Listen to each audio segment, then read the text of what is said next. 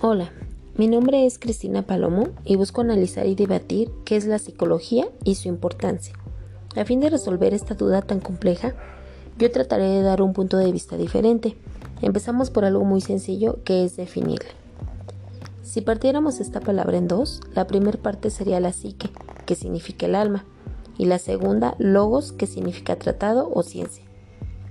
Y juntándolo sería algo así como tratado ciencia del alma, la psicología es una ciencia que principalmente estudia los fenómenos y procesos mentales. También estudia el comportamiento y sus conductas. Busca explicarlo y también predecirlo, analizarlo y comprenderlo. La psicología como ciencia busca unir las ciencias sociales y las biológicas. En sus inicios y esfuerzos por demostrar su validez, se analizó la conducta humana, incluso utilizando animales a manera de producir, de reproducir los fenómenos humanos en ellos. Se llevaron bastantes experimentos, ejemplo de ello fueron Skinner y Pablo. También a nivel interpersonal, lo que sugirió Wundt o Freud en la teoría inconsciente dentro de la psicología. En pocas palabras, la psicología llevaría a estudio al individuo, a la, a la sociedad. Prosiguiendo con la temática, el origen de esta ciencia es un inicio que va más allá de la fecha estipulada. ¿Cómo comenzó a esto? A partir de que el ser humano se cuestiona sobre la razón versus instinto. ¿Cómo da su comportamiento? ¿Cómo explicarlo? ¿Qué es la inteligencia y su sabiduría? ¿Qué era el alma o el ser? Todo ello bajo la misma mirada de criterios científicos. Normalmente, la psicología se define como el estudio del comportamiento y los procesos mentales humanos. Esta definición puede variar en función de la orientación teórica o del campo de aplicación. Por ejemplo, fácilmente se puede ampliar el objeto de estudio a los animales no humanos, como sucede en la psicología comparada y en la etología. La investigación psicológica se engloba en muchos casos dentro de lo que conocemos como psicología básica, dedicada a la orientación de conocimiento sobre procesos como la percepción, la memoria y el razonamiento que influyen en cualquier tipo de comportamiento humano.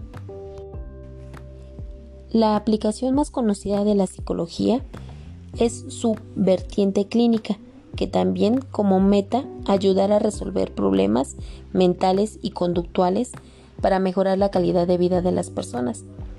La psicología comunitaria tiene objetivos similares a los de la clínica, pero su enfoque es más macro, ya que trabaja con grandes grupos de población en lugar de con individuos. Ahora bien, eh, nos hacemos la pregunta, ¿por qué es importante la psicología? Debido a la amplitud del campo de la psicología, su importancia depende en gran medida de la aplicación concreta a la que nos referimos. No obstante, en este aportado reflexionaremos sobre la relevancia de la psicología a nivel general, haciendo hincapié en algunas de sus, de sus aportaciones clave.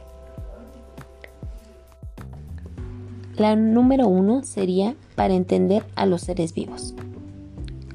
Las teorías psicológicas son fundamentales para explicar la conducta de los animales, especialmente las personas. Cualquier actividad producida en una sociedad humana es susceptible de ser analizada desde la psicología, puesto que siempre implicará la participación de los procesos mentales básicos.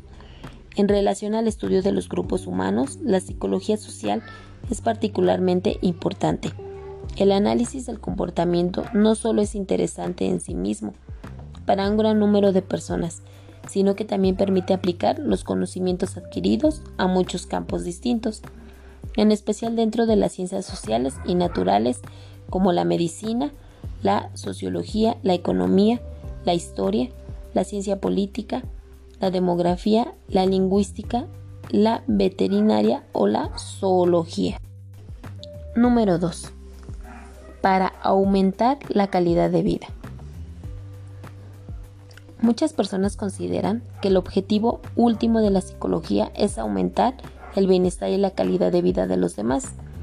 Aunque otros profesionales tienen concepciones distintas, lo cierto es que el servicio a otras personas ha sido un aspecto central en el estudio de la psicología y sigue siendo a día de hoy.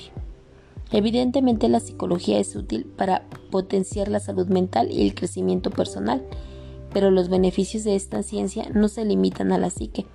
La psicología de la salud, por ejemplo, procura el bienestar físico y la prevención de enfermedades a través de la adquisición de hábitos conductuales saludables, un aspecto clave que la medicina tiene, tiende a dejar de lado. Número 3. Para mejorar las relaciones.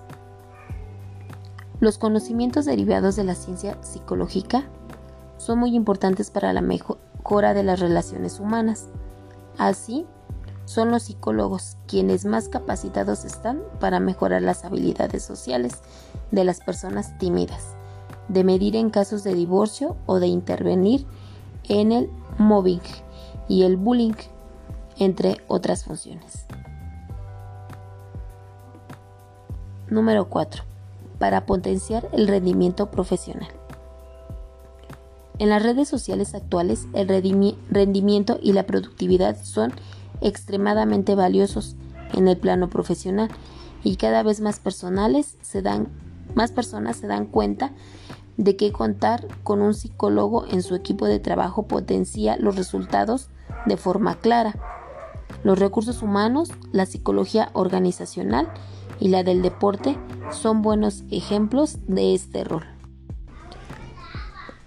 Punto número 5. Para desarrollar la cognición. Desde la psicología se han propuesto muchas técnicas para mejorar las capacidades cognitivas, como el razonamiento lógico, la memoria o la solución de problemas. Hablamos de metaconocimiento para referirnos al conocimiento sobre los propios procesos de aprendizaje Entender cómo funcionan nuestros procesos mentales es muy importante para perfeccionarlos. Número 6. Para aumentar la creatividad. La psicología potencia la creatividad por distintos motivos. No solo permite analizar el proceso artístico a nivel profundo, sino que la comprensión de la conducta y el funcionamiento mental de las personas es una ayuda muy importante para la creación de obras significativas y con personajes realistas. Número 7. Para solucionar problemas concretos. Tanto la psicología clínica como otras ramas de esta ciencia se han centrado frecuentemente en resolver los problemas cotidianos. En este sentido, consideramos que merecer una mención especial las técnicas de resolución de problemas que determinan una serie de pasos útiles para afrontar cualquier situación compleja. Y por último, para cambiar el mundo. Al fin y al cabo, muchas personas querríamos que la sociedad fuera más benévola con quienes la componen, aunque las instituciones tienden a ignorar a la psicología por desconocimiento o por contraposición de intereses. Si las aportaciones de nuestra ciencia en torno al bienestar individual y el funcionamiento colectivo se tuvieran más en cuenta, el mundo sería sin duda un lugar mejor. Bueno, siendo esto lo expuesto, les doy gracias por su atención. Les reitero mi nombre, Cristina Palomo. Muchas gracias.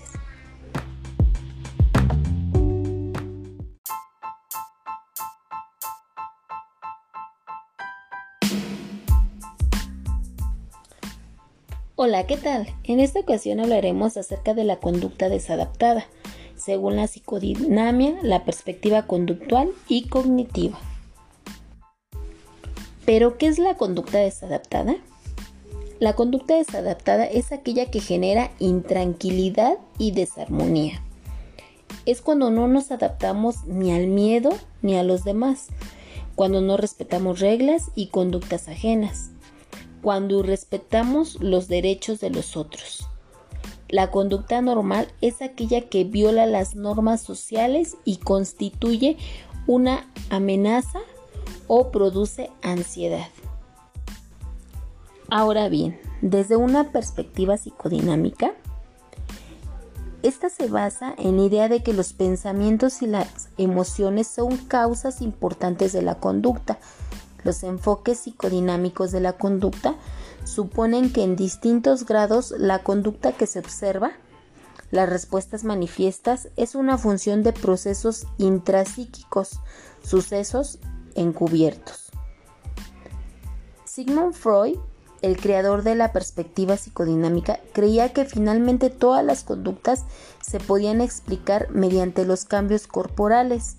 Sin embargo, ya que en su época se sabía muy poco sobre las relaciones entre el cuerpo y la personalidad, dio poca importancia a los factores biológicos.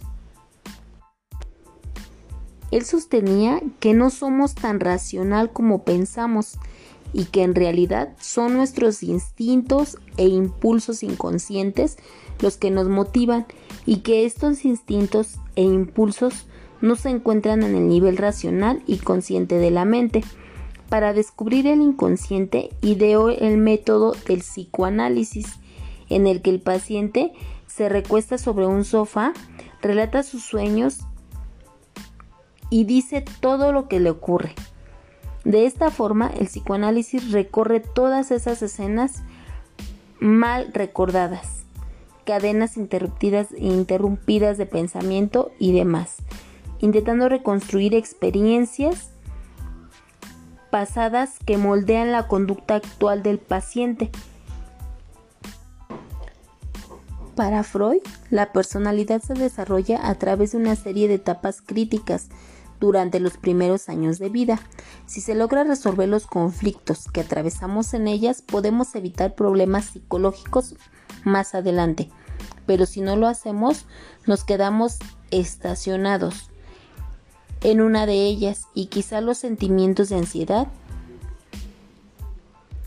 y temores nos acompañen hasta la edad adulta. Según Freud, Muchos deseos y conflictos inconscientes tienen su raíz en la represión sexual. En su teoría psicodinámica, Freud postula que la conducta actual de una persona es motivada por fuerzas internas, recuerdos y conflictos de los cuales el individuo no tiene conciencia ni control. Muchos de nuestros conflictos se basan en represiones sexuales, según Freud. Esto causó gran revuelo en su época, como lo fue la teoría de la evolución de Darwin. También causó revuelo su planteamiento que nosotros no teníamos control sobre nuestros pensamientos, deseos y conductas. El postulado de que nuestros conflictos inconscientes influyen en nuestro pensamiento y acción sentó las bases para el estudio de la personalidad y los trastornos psicológicos.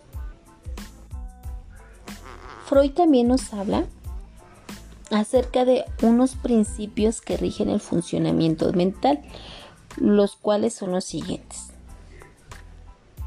El primero, principio de placer y realidad. El segundo, principio de placer. El conjunto de la actividad psíquica tiene por finalidad evitar el displacer y procurar el placer dado que el displacer va ligado al aumento de las cantidades de excitación y al placer a la disminución de las mismas.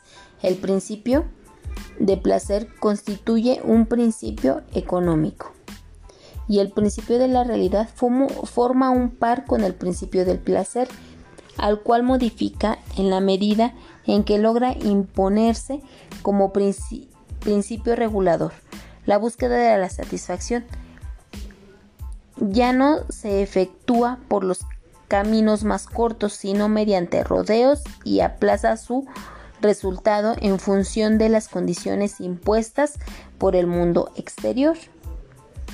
Y la interpretación de los sueños.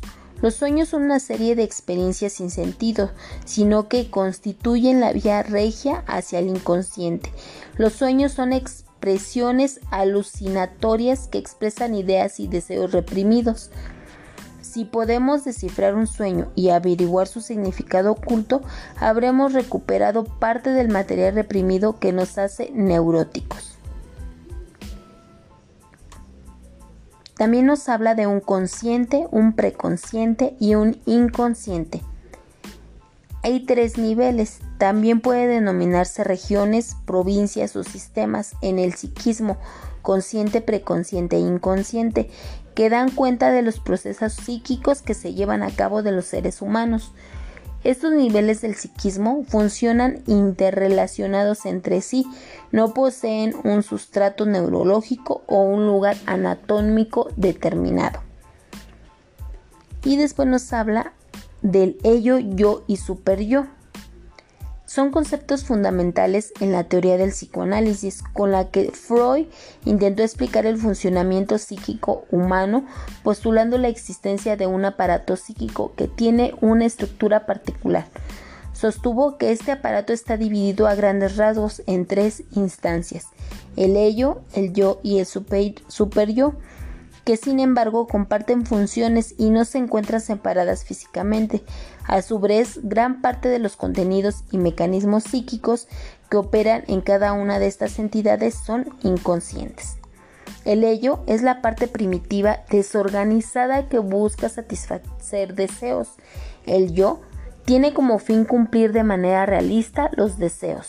El super-yo es la parte que contrarresta el ello, representando los pensamientos morales y éticos recibidos de la cultura. Ahora bien, hablando sobre la conducta desadaptada desde una perspectiva cognitiva,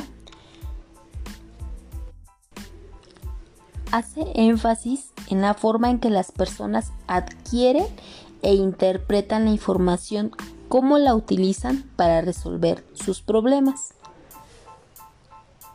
Este enfoque se ha comparado con el, el, énfasis de que la perspectiva del aprendizaje, el ambiente externo, como la causa principal de la conducta. Por lo regular, la perspectiva cognitiva presta mayor atención a nuestro pensamiento y estrategias actuales para resolver los problemas que nuestros antecedentes personales.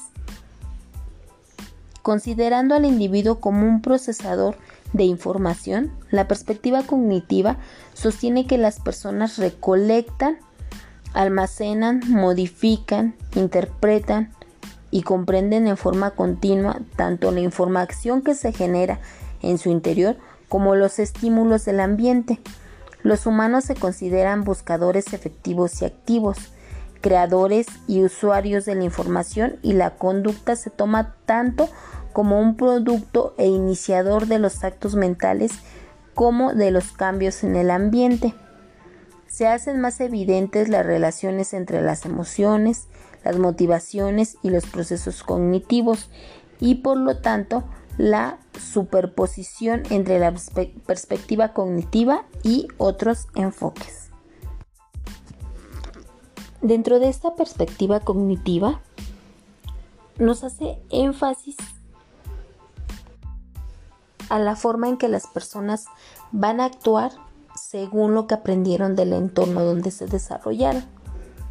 Y hablando desde una perspectiva conductual, abordaremos a John Watson, un psicólogo estadounidense que fundó el conductismo. El desarrollo era un asunto mecánico, toda la personalidad con la cual Watson quiere todo el sistema de conducta manifiesta. Se formaba a partir del proceso de condicionamiento.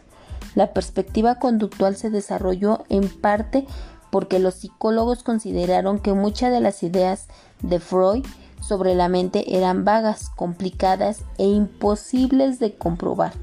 Estos teóricos creían que las mismas conductas que Freud analizó se podían explicar de modo más sencilla en una forma que hicieran posible su estudio experimental. Una vez revisadas estas teorías, se considera que algo es anormal porque sucede de manera poco frecuente se desvía de lo normal. La conducta de las personas es anormal si viola normas sociales. De igual manera es aquella que se aparta de alguna norma y que perjudica al individuo afectando a los demás. Ahora bien, muchos de los comportamientos que se consideran desadaptados en las personas forman parte del desarrollo normal de estos. Las conductas agresivas o de oposición o las posturas desafiantes o desobedientes que muestran las personas en muchas ocasiones responden a la búsqueda de un espacio o de una identidad que todavía no está conformada, pero en cualquier caso establece la línea entre una conducta normal o que puede estar dentro del desarrollo evolutivo normal de las personas y otras conductas que hemos llamado desadaptadas pueden resultar muy complicado y las pistas nos las tiene que dar la frecuencia, magnitud y perseverancia de la conducta, siempre teniendo en cuenta la edad de la persona. En cada contexto social elaboramos unas normas y pautas de conducta, hablamos de problemas de comportamiento, cuando por defecto o exceso la persona no se adapta a las pautas de conducta preestablecidas.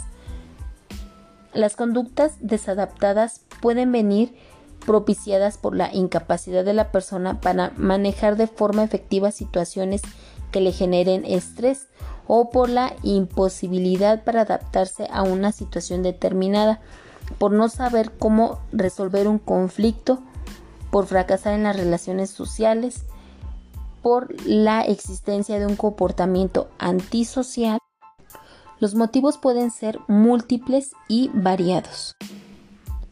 Pero es importante tener en cuenta que estos comportamientos no solo tienen efectos sobre el entorno social que lo sufre y desaprueba, sino que también tiene un efecto angustioso para la persona. Es relevante tener en cuenta que en muchas ocasiones este tipo de conductas también se mantienen porque la persona obtiene algún refuerzo o algún beneficio secundario por sus comportamientos desadaptados que ayudan a mantenerlos en el tiempo. Por ejemplo, poder en el grupo de iguales o mayor atención por parte de las personas, entre muchos. En otras ocasiones, este tipo de actuaciones responden a llamadas de alarma en el círculo donde se desenvuelve o manifestar un sufrimiento interno que no se sabe cómo expresar con palabras. Determinar cuáles son las motivaciones o que actúa como refuerzo de una conducta requiere de la labor de un profesional para determinar el tipo de intervención más adecuada en cada caso. Hay varios factores que incluyen que contribuyen a la conducta anormal. Entre ellos se incluye la genética, las experiencias tempranas, la historia del aprendizaje, los cambios bioquímicos en el cerebro, los conflictos inconscientes, los sucesos estresantes o traumáticos recientes y los estilos de pensamiento. Ahora bien, en conclusión, podemos decir que la conducta desadaptada desde una perspectiva cognitiva se basa en la influencia que tiene la composición del organismo en la conducta y pensamientos alterados. Eh, alteraciones en factores genéticos, genética de la conducta, sistema nervioso y cerebro, glándulas endóquinas, neurociencias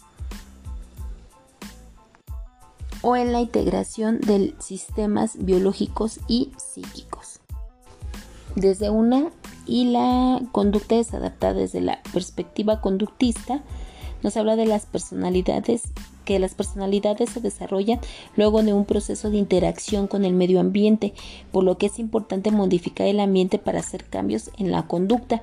En eso se interviene el condicionamiento clásico, el condicionamiento operante y el, y el aprendizaje social. Y para concluir, la conducta es adaptada desde la perspectiva psicodinámica, nos manifiesta que se determina por los procesos intrapsíquicos inconscientes.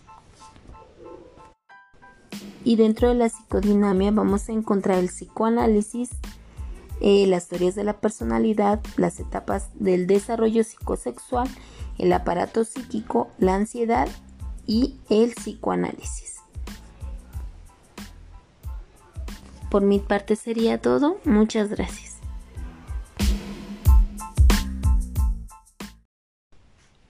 Hola, buenas tardes, compañeros y maestros. Mi nombre es Cristina Palomo y esta ocasión hablaremos acerca de la alteración de las funciones psicológicas, como es la conciencia, la atención y la concentración. Comenzaremos por la conciencia. Un estado alterado de la conciencia, también llamado trastorno de la conciencia, es cualquier condición que es significativamente diferente de un estado normal de vigilia. En 1892 la expresión estaba en uso en relación con la hipnosis, aunque existe un debate en curso sobre la hipnosis como un trastorno de conciencia basado en la definición moderna. La siguiente instancia recuperable por el doctor Max Mayhouse desde su presentación de 1904 a la conferencia Sí, sin embargo, como lo fue en relación con la epilepsia y todavía se utiliza en la actualidad en la academia, la expresión fue utilizada ya en 1966 por Arnold Ludwig y traía a uso común desde 1969 por Charles Tart. Describe cambios inducidos por el estado mental de uno, casi siempre temporal. Una frase sinónima es estado de conciencia alterado. Algunos trastornos de la conciencia son letargia, letargia, somnolencia o sopor, que es la dificultad para mantener la alerta y la atención a pesar del esfuerzo sostenido del sujeto. La letargia, por alteración de la conciencia, debe diferenciarse de la sensación subjetiva de sueño. Otro trastorno es la obnubilación, que es la, alteración más profunda de la conciencia, donde resulta difícil extraer al paciente de su estado. El estupor, pacientes que solo pueden alcanzar un ligero estado de alerta mediante potente estimulación. El estupor psiquiátrico aparece fundamentalmente en la melancolía, esquizofrenia, catatónica e histeria. En este caso, el nivel de alerta la reactividad sensorial y los reflejos están conservados. El estupor orgánico existe fundamentalmente disfunción general difusa. El coma y muerte cerebral se declaran cuando el cerebro deja de responder a la estimulación y desaparecen los reflejos pupilocorneal, ocular, escala de coma de Glasgow. A continuación, les explicaré algunos trastornos producidos de la conciencia. El onirismo es la percepción alucinatoria de escenas, figuras, formas, etc., de temática variada, que se suceden en el campo visual en estado de vigilia y que presentan para el sujeto un carácter onírico, con frecuencia se manifiesta asociado a confusión mental denominándose entonces delirio confuso onírico, y tiene lugar en estados de etiología tóxico-infecciosa, como el delirium tremens y el delirio febril. Estados confusionales es la forma genérica de nombrar tanto a la confusión como al delirium. La confusión es la capacidad para dirigirse, para dirigir lo real de lo imaginario, es la pérdida del control voluntario sobre las dificultades intelectuales. Y se presentan los siguientes síntomas: pérdida de coherencia, propagación del error, disfragia y desinhibición de la conducta. El delirium es la es de duración breve, de una a dos semanas, y el compromiso vital es importante. Su sintomatología consiste en actividad alucinatoria, trama dramática, fuerte descarga emocional, delirio de los actos, alteración de la conciencia y amnesia consecutiva. Las alteraciones positivas de la conciencia es la hipervigilia, que es la exaltación de la función de alerta debido a la presencia de drogas alucinógenas, episodios maníacos o esquizofrénicos. Las agnosias se refiere a ausencia de reconocimiento. Se trata de la incapacidad para llevar a cabo un reconocimiento integral, aunque el recuerdo exista en alguna modalidad sensorial o categoría conceptual aisladas. El agnóstico identifica las propiedades visuales, tácticas o auditivas, pero luego no lo reconoce como tal. Suele suceder solo en una modalidad sensorial. Existen distintos tipos de agnosia. La agnosia visual que son incapaces de reconocer los objetos que se les presentan en la modalidad visual. Por ejemplo, no son capaces de decir que es una mesa, pero relatan que están viendo un tablón de madera que se sustenta sobre cuatro palos, por ejemplo, el cerebro no sabe interpretar lo que se ven los ojos del paciente. Existe la denominada simultagnosia en el que el paciente es capaz de reconocer los objetos de forma aislada, pero es incapaz de ponerlos en relación.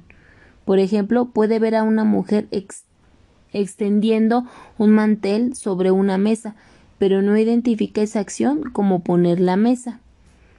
Las nocias táctiles es la incapacidad de reconocer objetos por el tacto, a pesar de no existir ningún déficit o anomalía sensoperceptiva. La agnosias corporales es la incapacidad para identificar o reconocer la totalidad del propio cuerpo. Las agnosias auditivas es la incapacidad para mantener el lenguaje normal o reconocer una serie de sonidos con música a pesar de no existir ningún déficit o anomalía sensoperceptiva. Las agnosias motoras es la dificultad para recordar o memorizar esquemas motores. Ahora hablaremos acerca de las alteraciones de la atención. La atención es uno de los procesos cognitivos más básicos, puesto que permite focalizar los recursos mentales en focos específicos por tal de llevar a cabo otras operaciones psicológicas como la percepción de estímulos del entorno. Distintos tipos de alteraciones, tanto con base orgánica como carentes de esta, pueden provocar alteraciones en esta función. Los principales trastornos de atención son la aproxexia, que se define como la ausencia total de atención. En este sentido, podríamos decir que constituye una forma extrema de hipoproxesia. El fenómeno en que la persona no responde a casi ningún estímulo y que se asocia a la psicosis, la epilepsia, el consumo de tóxicos y las lesiones cerebrales es el mejor ejemplo de aproxesia. La pseudoaproxesia este término se utiliza para hacer referencia a casos que aparentemente se corresponden con los signos de aproxexia, pero que sin embargo no implica verdaderas alteraciones de atención. Se enmarcan en contextos histéricos y de simulación, fundamentalmente. La hiperprosexia esta es causada por episodios maniáticos o consumo de drogas principalmente se dan en una intensificación o una focalización excesiva de la atención con frecuencia acompañadas de hipervigilancia e hiperlucidez. Desestabiliza la atención y empeora el rendimiento. La paraprosexia. Este concepto se usa para descubrir dos tipos diferentes de alteraciones es la dirección anómala de la atención que se da en trastornos como la hipocondria, en que el exceso de preocupación por ciertos, ciertos signos físicos puede incrementarlos. Y es similar a la inestabilidad atencional. La distraibilidad en contextos psicopatológicos como el trastorno por déficit de atención como con hiperactividad, los episodios maniáticos o, o los estados crepusculares propios de la epilepsia, se produce una marcada inestabilidad del foco atencional. En este sentido, la distraibilidad es un tipo de hipoproxia, como también lo son el resto de alteraciones que mencionamos. Estas fueron, algunas de las alteraciones de la atención y ahora hablaremos acerca de la concentración. La concentración es un requisito indispensable, indispensable para un buen rendimiento intelectual, siendo una condición necesaria para que se lleven a cabo los procesos de asimilación y razonamiento lógicos propios de la inteligencia. La concentración disminuida es el trastorno psicopatológico de la concentración, en el cual el sujeto no es capaz de dirigir voluntaria y selectivamente la atención localizándola en un determinado asunto, de tal manera que le permite operar sobre éste según sean sus deseos, intereses y objetos. Por mi parte es todo, compañeros, que pasen una linda tarde.